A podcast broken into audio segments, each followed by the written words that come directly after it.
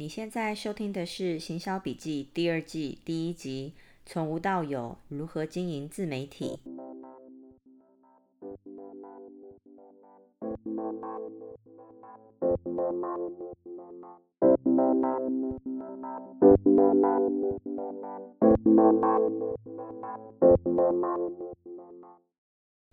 ？Hello，大家好，欢迎来到第二季。第一集从无到有，如何经营自媒体的这一集内容。那在呃进入今天的主题之前呢，我想跟大家分享一下，我大概呃应该是两个礼拜前看到的这个关于全联呃他们要把这个全火锅店开在全火锅呃在台北的这个全火锅店呢要收起来。那我在看这个新闻的时候，我觉得非常有趣，因为全联算是非常非常会做。这个呃行销的那呃除了他们的这个 TA 呢，主要基本上都是年轻年轻族群之外呢，哦，我觉得他们在炒作话题上也非常的厉害。那呃基本上呢，呃以前我们在讲 O2O 就是 online to offline，但是全联全火锅这个案呃这个 case 呢，其实是一个 offline to offline 非常非常成功的。一个这个范例，基本上呢，他们呃利用这个火锅店呢，全火锅店呢去卖呃全联超市可以买得到的这些肉品，或者是一些菜啊，或者是还有他们现在呃要卖呃你只原本只能在全火锅才吃得到这个火锅底，所以我觉得呃如果大家有兴趣的话，可以去看一下说哦他们呃全联是怎么做行销，我觉得。这个全联里面的行销团队毋庸置疑是非常非常强的。那他们这一次出这一个企划案，我觉得也非常的聪明。甚至我在哦美国很少，几乎没有看到这样子玩行销的。我觉得行销其实就是要这个 think outside of the box，就是行销最有趣的地方就是在于没有。一个就是制定的方法，你永远你只要想得到，只要有创意的话呢，我觉得机会都是有的，所以我很期待再看啊，接下来呢，全联还会有什么动作？那当然，我觉得他们很了解他们的的 TA，就是年轻的这些年轻人呢，呃，在价钱上呢，呃，稍微因为全联的东西其实不算是最便宜的，但是因为他们的这个呃各个方式去。推销他们品牌的方式呢，其实都很受年轻族群的这个喜好，很重他们的这个心意，所以我觉得非常的成功。那其实，其实我们在消费的时候，有时候有的时候不在乎说，哎，多个十块钱、二十块钱，可是重点是你要认同这个品牌。所以啊，全联是一个非常值得嗯学习或者是去研究的这个啊，品牌。好，那么今天我们赶快来进入主题。今天呢，我想要跟大家讲的就是有关于这个经营自媒体。那为什么我今天会想要讲到这一集呢？其实我之前有讨论过，就是啊、我的这个听众里面呢，其实我有发现不少人呢，大家都是呃对，除了对于行销很有兴趣以外呢，其实有一。部分的这个听众呢，其实对于呃经营自媒体很有兴趣，所以呢，我今天想要跟大家来分享。首先，除了讨论自媒体是什么以呃之外呢，我们会讲到说哦，经营自媒体的这个目的到底应该要是什么？然后呢，再来我们会讲到说哦，你经营自媒体的几个必备条件。那、我们也会呃讨论到说创作。在这个内容上呢，应该要注意什么，以及呃，你要怎么样去行销推广你自己的这个自媒体的频道，呃，以及最后呢，如果要与这个厂商合作的话呢，大概是一个什么样子？就是说，不管如果你在今天才刚开始，还没有很多人追踪你的平台的话呢，跟厂商怎么谈合作？那当然，如果有一天呢，你成长到这个很多。呃，追踪者的话呢，你跟厂商合作的方式呢，又可以呃有哪一些？好，那你准备好了吗？我们现在直接进入主题喽。首先呢，自媒体是什么？那自媒体很简单哦，媒体就是呃我们以前过去呢传统的这个电视新闻、广播、报纸、杂志呢，提供这个我们有用的这些资讯呢，我们就可以称作它是媒体。那自媒体是什么？自媒体呢，基本上会产生呢，是在呃这个一定跟这个网络很有关系。就是很久很久以前呢，我们只有这个部落呃部落格可以使用。那后来呢，出现了 Facebook。那现在呢，呃有 Instagram，有 In 呃 YouTube，然后以及甚至抖音，或者是你在呃 Google 上面呢去搜寻看到了许多的这个部落客文章，其实都是一个。啊、呃，自媒体的这个呈现的方式，那基本上呢，这些平台呢，啊、可以让大家呢免费的去使用，然后发布一些图文或者是影片呢。所以，呃，现在呢，每一个人呢，如果你愿意想要的话，你都可以经营自己的自媒体。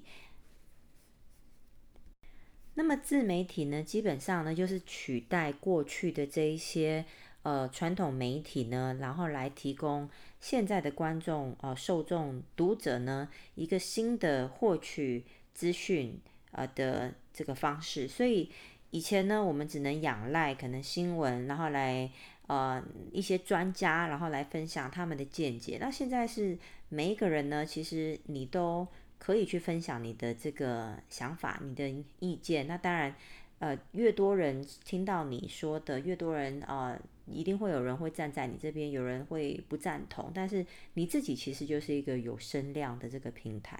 好，那接下来呢，我们要讨论的是说，自媒体呢经营的目的到底是什么？在很久以前哦，那个时候大家还只是在做这个部落格的时候呢，甚至一开始的这个 YouTube 影音的时候，其实大家只是。做好玩的，那个时候，这样的玩乐成分居多。但是呢，现在遇到一个问题，就是现在呢，呃，不缺网络上呢不缺内容，但是缺乏这个优质的内容。那优质的内容很花时间，不管今天呃你想要做 Instagram，你想要做 Facebook 或者是 YouTube 的影片，要做出一个优质的这个内容，其实都哦、呃、可能会。呃，花超过原本你所设想的。以前你的文章可以以这这个流水式的方式去写，那还可以看的，还还会有人过来看。那现在呢，呃，一般的这个读者呢，他可能呃看到你这前面十秒钟，如果他觉得你废话太多的话，他可能直接就跳出离开。如果你今天是做影音的话呢，呃，影片他可能只看前面的十五秒，他就决定他还要不要再继续看下去。所以呢，呃，基本上呢，现在呃，除非你自己是真的觉得说你抱着一个心态是说，我今天就是我经营这个自媒体，我我我不在乎赚钱，我就是要写好玩的，那我觉得另当别论。我觉得你可以把自己看成说，呃，做这一个自媒体呢，只只是来帮助自己舒压，或者是说哦，来纪念自己。哦、呃，曾经做过这件事情的话，我觉得很好。但是如果你今天呢，想要靠这个自媒体赚钱的话呢，一定要有一个这个思维是说呢，你一定要花这个时间成本。那这个时间呢，是要蛮长一段时间的。在初期呢，呃，基本上呢，三个月内呢，你要看到结果是很难的。除非你今天呢是有很很有这个系统性的去。经营你这个网站，那当然，呃，经营这这类型的网站的话，之前我有跟大家在之前的节目有讨论过。如果你今天是要做游记类的话，其实很难，除非你今天是去一些可能大家很少去的国家。如果是什么游呃法国啊、英国啊这类的这这种旅游文章已经太多了，所以其实要在这样子里面的这个呃网络上呢被看见就很难。那当然。呃，网络文章很多，那可能你可以朝这个影音的方向去的话，可能呃竞争对手就会比较少。那刚才还讲到说经营这个自媒体的目的呢，另外一个呢有一个重点就是呃目的赚钱之余呢，你一定要对于你自己这个分享的主题要很有兴趣，因为刚刚讲到说。哦，你要花这个很长一段时间来经营呢，久了就会看到这个结果。但是要花时间经营呢，如果你今天是做一个你不喜欢的话呢，很难持久。那基本上呢，呃，内容的产出需要累积一段这个一段时间，还有一定的这个量呢，才会看到结果。好，那么如果我们现在来看说经营自媒体的几个必备条件的话呢，我觉得首先呢，最重要是说你要先找出适合自己的这个平台。那刚讲到说这个找出适合自己的平台哦，你有这个呃 YouTube、Instagram、抖音、Podcast，好像我现在做这个 Podcast，或者甚至说，或者是呢这个历史最悠久的这个部落格的话呢，呃都可以。那要怎么样找出适合自己的平台？其实首先要考虑到的是你的这个兴趣，还有你的这个创作能力哦。譬如说呢，呃，我所谓创作能力就是说，如果你知道你今天呢是一个呃会怯场，在镜头前呢没有办法表达自己，然后你的这个面部呢比较没有表情啊，感觉上。呃，讲话呢比较不会有抑扬顿挫的话呢，你比较擅长文字的话，那当然你可能就会选择这个部落格的这个文章的方式。那如果你今天呢，你就是这个在镜头前面可以侃侃而谈，然后哦，你很喜欢用这个影音的方式来跟大家交流的话，那当然呃，YouTube 可能就是一个首选。那 IG 的话，我觉得很简单，其实 IG 就是看你今天呃想要创作的内容是什么。其实很多这个美食的这个 Instagramer 哦，他们做他们不见得会把他们放自己放在这个呃 Instagram 的照片里面，他们是每一张照片可能都是呃。这个配图呢很漂亮，然后或者是色彩很鲜艳，这个食物的照片，那或者是说他们用一些比较有创意的方式去呈现这些图片的方式，那这其实也是呃一个这个这也是一个自媒体的平台。那呃在国外，其实台湾也是蛮多的，一定一定有人会呃去。追踪这样子的账号，那或者是说呢，如果你今天呢是特别擅长一个领域，或者是说你对某一个主题呢有深入的研究，那你不喜欢露脸没有关系，你也不喜欢呃写文字也没有关系，你可以用 podcast 的方式，因为现在今年呢这两年最红的这个呃平台呢就是 podcast，所以。如果你发现说，哎，你自己擅长哪一个，你比较喜欢哪一个方式的话呢，呃，或者是说你觉得你个人的魅力是在于呃特别哪一种方式呈现的话呢，其实刚才讲到这几个平台呢，完全可以满足大家不同的需求。那么另外呢，我想跟大家分享就是说呢，呃。在这么多的这些平台里面呢，你只要选择一个平台，主攻这个平台其实就够了。为什么会这样说呢？其实大家如果很仔细的去看的话，你会发现，呃，可能很多在呃 YouTube 上很红的人，他尝试要切入 Podcast，可是没有那么成功。那反而呢，譬如说在 Podcast 上面的呢，哦、做的很好的，他可能他的呃 Instagram 的 account 呢，呃 Instagram 账号呢，或者他想要尝试去做这个 YouTube 呢，就会相对的比较弱。那这个并不是说哦、他只能擅长呃某一个地领域，有时候其实也是跟自己的这个时间资源有关。因为哦、呃，你如果今天你的时间是有限的话呢，你最好就把你的时间都呃专注在一个平台上。那那当然，你可以借由其他的这个其他的平台呢去推广，但是呢，呃，我自己的观察是发现说，大部分呢，这个网红呢，他们只会在一个平台上呢，呃，拥有最多的这个粉丝，他不会没有办法通吃，但是没有关系，因为那就是你的受众在哪里，那你你就在哪里。那呃，我觉得有多几个。账号没有什么关系，但重重要的是说，不要让自己忙到说，呃，连主要的这个平台你都没有办法兼顾。那这样的话呢，其实就本末倒置。OK，那另外一个呢，要刚讲到说经营自媒体的这个另外一个必备条件呢，我觉得很重要，就是刚刚讲到说关于这个时间呃贡献的问题哦，因为嗯。不管你今天做的是 YouTube 的影片，好了，YouTube 影片呢，第一支、第二支的时候，可能大家还不认识你，追踪的人数不多，那你那时候还可以随你的心情呢，去，嗯，来决定说你什么时候要发这个新的影片，或者是说你写，如果是写部落格的话呢，你可以呃随你自己心情，心情好的时候写，心情不好的时候不，那不写。但是如果你今天呢是，特别是希望说有一天可以用自媒体啊、来赚取这个被动收入的话呢，你就要把它当成是基本上是一个事业来经营。那如果是当成事业来经营的话呢，如果你每天都会去上班的话，你一定也要记得说，这个自媒体呢，你也必须要注入这个呃一部分的时间，所以不间断的这个毅力，你要抱着一个这个长期抗战的。呃，心态，你要愿意付出时间。那如果你给自己设定目标，说 OK，我要开始这个今年要开始做这个 YouTube 的这个频道的话呢，你就要跟自己讲说，好，那我今年的目标是什么？我今年如果说呃每最少我要做十二支的这个影片的话，听起来虽然很少，但是如果你的影片都很优质的话，你一定会有人去这个呃追踪你的这个频道。那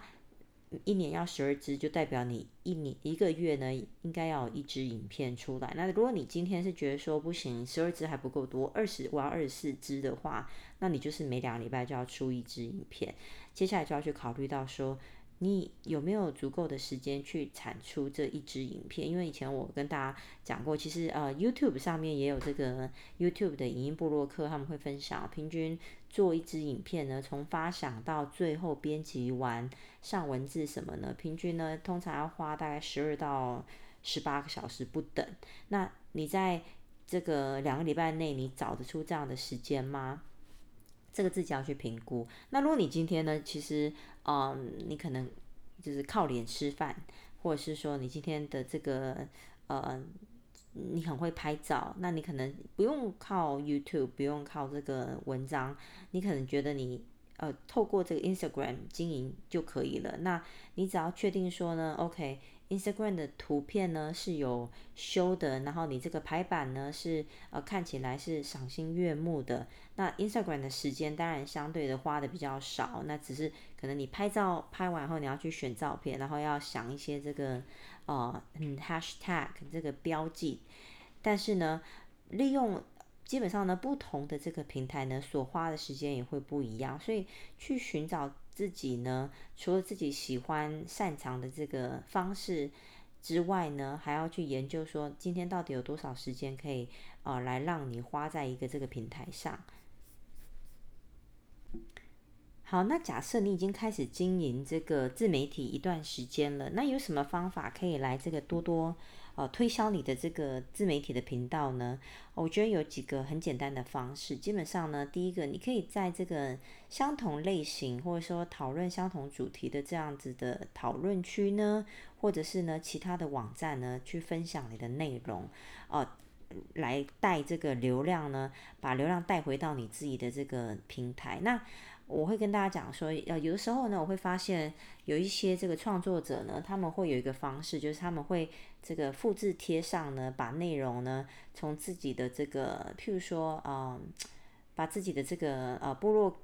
格的这个文章呢复制贴上到另外一个网站上。其实这样做没有什么不对，但是这样会遇到一个问题，就是你很难把流量带回到自己的这个平台上，因为基本上呢，你已经把啊，所有的这个资讯呢，都提供给这个在另外一个网站上这个平台上的这个读读者了。所以读者为什么要再花时间跳回到你的网站呢？他不需要做这个部分。所以我会跟大家建议说，你可以分享部分的内容。啊，这个部分内容可能就是哦，你可以用这个大纲的方式，或者是说你可以分享这一半的方式，然后告诉大家，哎，如果有兴趣。读完这个全部的内容呢，呃，欢迎到你的这个呃平台，到你的这个网站。那或者是说想要看更多的照片的话呢，可以用这样的方式来带流量。那如果你今天呢做的是这个 YouTube 的话呢，你可以用剪接的方式，当然这个就会稍微要花一点时间。你可以做呃一个这个比较短的这个影片呢，然后来告诉大家呢，啊、你的这个完整影片内容是什么？那呃还有什么方式是可以行销自己的呢？基本上呢，另外一个就是呃可以用异业的合作的方式。而我这边在讲说异业合作是什么呢？就是你很清楚你的主题，那你也很清楚你的受众，他们呃需要或是想要了解的一些这个资讯之后呢，你可以去按照这样的方式呢，然后来邀请其他领域的专家来跟你一起做这个内容。譬如说呢，假设你今天是一个这个专门教呃一些这个想要跟你一样变成专业的这个商品摄影师的朋友呢，呃，一些摄影技巧的方式，那你可能有一集的内容呢，你就可以找一个，不管今天是。呃，他一一样也是用这个 YouTube 跟你一样方式来推广，或者是说他是用文章的方式哦、来介绍一些法律知识的这个律师呢，可以请他来上你的这个节目，然后来呃教育你的受众、你的观众呢，哦、如何呃在做这个摄影的时候呢，你要怎么样保障你自己的权益？那还有一些可能关于这个著作著作权。的这一些规范哦，那这些东西呢，其实都是一些新手摄影师可能不了解的。那作为如果你今天有一集的这样的内容的话，虽然这个法律知识不不是你的专长，问题是你请到了一个专家来跟啊、你的这个听众，还有或者是说你的这个观众来分享的话呢，不仅这个内容呢，呃是很有价值的，另外呢。要知道说哦，今天通常呢，呃，被邀请这个上节目的人呢，他当然呃也会相对的呢，非常有机会的呢，也在他的频道上呢，会跟大家呃跟他的这个受众跟他的观众分享说，哎，我今天呢上了这个节目呢，然后分享了这个主题，如果大家有兴趣的话呢，可以去啊、呃、这一个呃商品摄影师的这个频道呢去。呃，听或是去看这一集的内容，所以其实呢，他也是将这个你的内容呢曝光在他的平台上，啊、所以这这也是一个很好行销自己平台的方式。那当然呢，另外一个方式呢，其实很简单，就是你可以主动提议呢，呃，当这个客座的来宾，就说。呃，除了你去邀请别人之外呢，如果你今天看到一些你觉得这个节目不错，然后你觉得说，诶，他的这个呃节目的这个受众，或者是说他的这个呃部落格的这个读者呢，跟你的这个读者有重叠到的话呢，那么你其实可以主动呢去呃。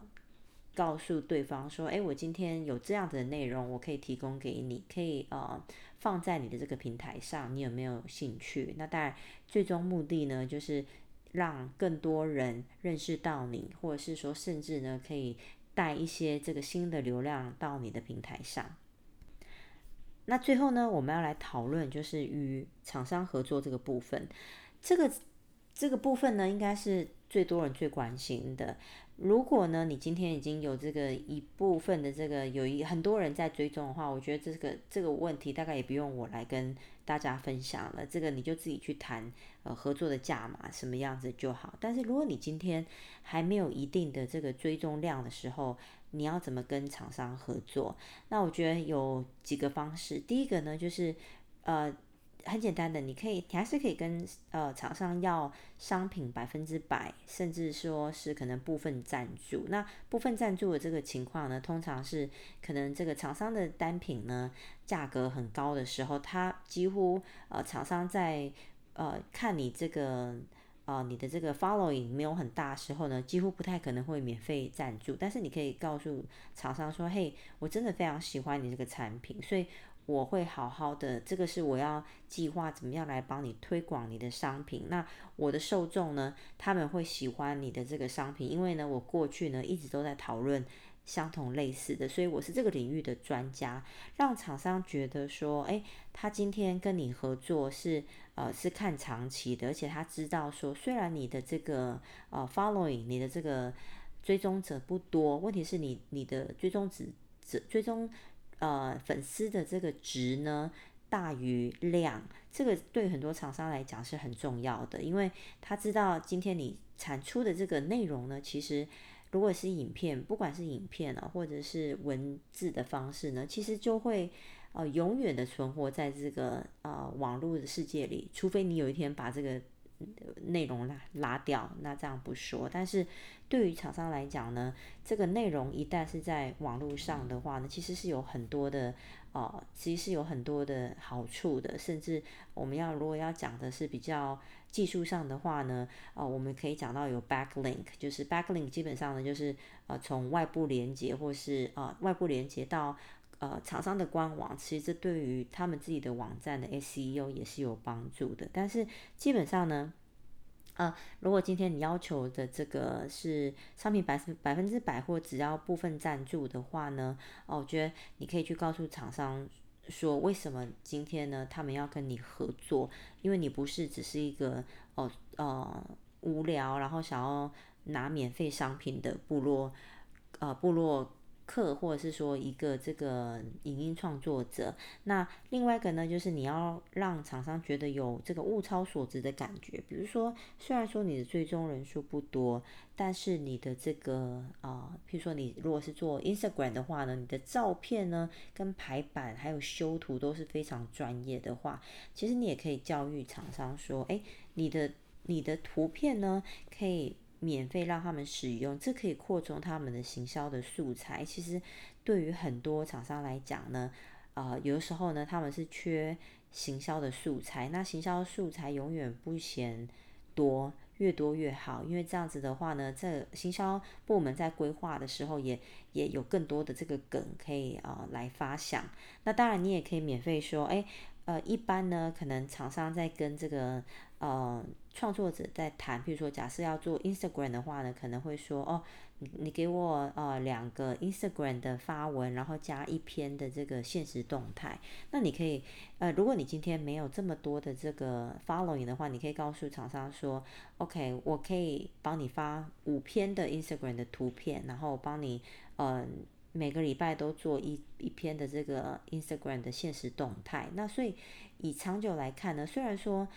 厂商可能现阶段呢，他不确定他有没有办法看立即看到效果，问题是呢，你愿意帮他多曝光，而且不不收钱，我觉得对于很多厂商来讲，只要他觉得说，哎，你的这个受众呢，的确是他的 TA，然后你的这个。产出的内容呢，也是他们呃觉得很好的这个质量的话呢，我觉得其实还是很有呃很有机会可以拿到这个商品的赞助的。因为以前呢，我们很多品牌呢，其实他们都不介意跟小的这个呃部落客或者是说这个 Instagram 来合作。那另外一个方式呢，就是我们可以用商品赞助加分润的方式。那这个是什么？就是很多呢厂商他们会问说，诶，今天跟你合作的这个价码是什么？那当然，如果哦你是有这个一定的追踪量的话呢，这个价码往往就会比较好谈。但如果你今天才，比如说 Instagram 只有一两千人的话，你可能就很难去谈一个。一个价，你心目中会理想要的价格，但是有一个方法，你你可以去谈分论。分论就是啊、我之前也讲过，就是说，如果今天呢，你是用这个联盟行销的方式呢，那你可以跟厂商说，OK，我现在先不收你钱，可是呢，如果我帮你啊、我的这个呃影片呢发出去之后呢，然后大家看到这个影片，然后透过。透过我的这个链接呢，或者是透过这个优惠码呢购买的话，那我想要多少的这个抽成？我想要多少的分润？这个好处是在于说呢，对于厂商来说呢，他并没有。呃，一开始的这个投入的成本，它唯一的成本可能就是它的，它要赞助给你的这个商品。但是问题是呢，它不需要一开始就冒险的哦、呃，付出一笔这个 flat fee。我们讲说，呃，这个一定的金额，因为他还不确定他跟你合作到底结果是如何。但是如果你主动跟他说，OK，我现在呢不收你钱，只有在成交的时候我才要一笔分润的话，其实大部分的厂商呢。一定会很喜欢这样的合作方式。那如果你今天呢，一定呃已经有一定的这个粉丝量的话呢，你除了谈这个免费的商品赞助之外呢，你可能也会想要谈广告，就是一这个定额的这个广告费。这其实也是台湾现在很多的部落呃客还是很喜欢的方式，或是呃创作者我们讲呃喜欢的这个合作方式，就是他喜欢以一笔这个一笔金额，然后就是我帮你做完这个呢，呃后续就不管了，那你就是给我这一笔金额。其实这样子的话，我觉得嗯、没有什么不对，但是呢，我必须要跟大家讲，这样子的呃合作方式呢，其实我觉得如果你今天对你自己很有自信的话呢，你不应该要。用谈一笔的方式，而是你应该要，你可能可以，呃，用一个 combo 的方式跟厂商要一个，呃，一个一笔这个金额呢，然后再加上一个，呃，分润的方式。那这个前面的金额呢，可以是，譬如说你原本呢，呃，你知道以你的这个行情来讲，你可能可以呃一支影片收呃五五五万块好了，那你可能可以告诉厂商说，好，我给你这个一半。哦，我可以一半的钱帮你做，但是呢，我要的分润呢就很高，譬如说我要百分之十五，或是我要百分之二十。那你知道你今天有一定的这个粉丝量，所以啊、你要长以长远的来看的话呢，其实你要赚另外那两万五呢，其实你可以去自己去呃计算一下说，哦，你今天只要啊、卖多少，可能卖多少套资。后呢，或者是说卖多少量之后呢，你就可以很轻易的赚回那两万五，而且重点是呢，可能接下来的三五年你都还可以持续再赚到那那一个分润哦。那其实就是我们在讲的，那是真正的这个被动收入，而不是一次性的这个收入。那我知道台湾还是有很多的这个创作者呢，呃，宁可呃收一次的钱，然后哦、呃、就不考虑之后的，但是我会。呃，告诉大家，其实以现在呃美国的趋势来看呢，其实厂商呢趋都比较喜欢以分润的方式，而且其实分润的方式对于呃这个创作者来说，其实保障也比较大的。那么另外一个呢，我觉得如果今天你呃是已经有一定的这个粉丝量的话，我觉得还有一个。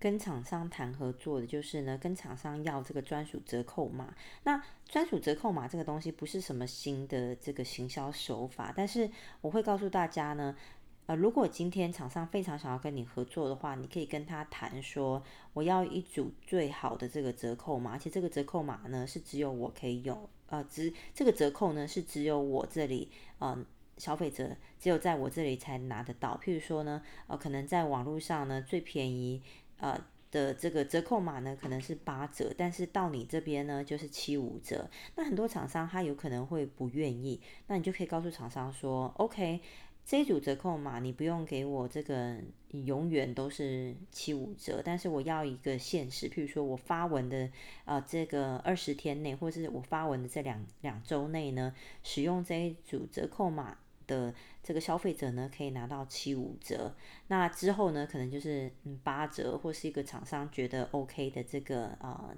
这个折扣数。那为什么要这样做？因为哦、呃，这样做有一个很很大的好处，是因为当你有在提供折扣，而且是网络上最高折扣的时候呢，其实你提供了这个消费者很大的诱因来购买。那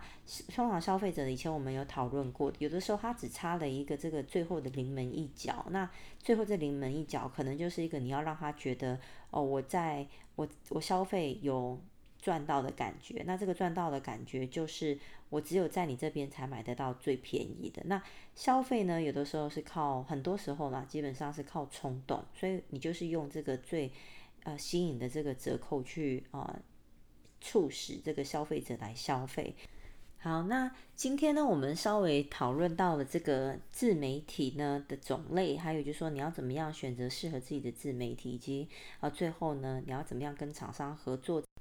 那么如果大家呢想要了解就是如何做这个内容的话呢，大家可以去听啊。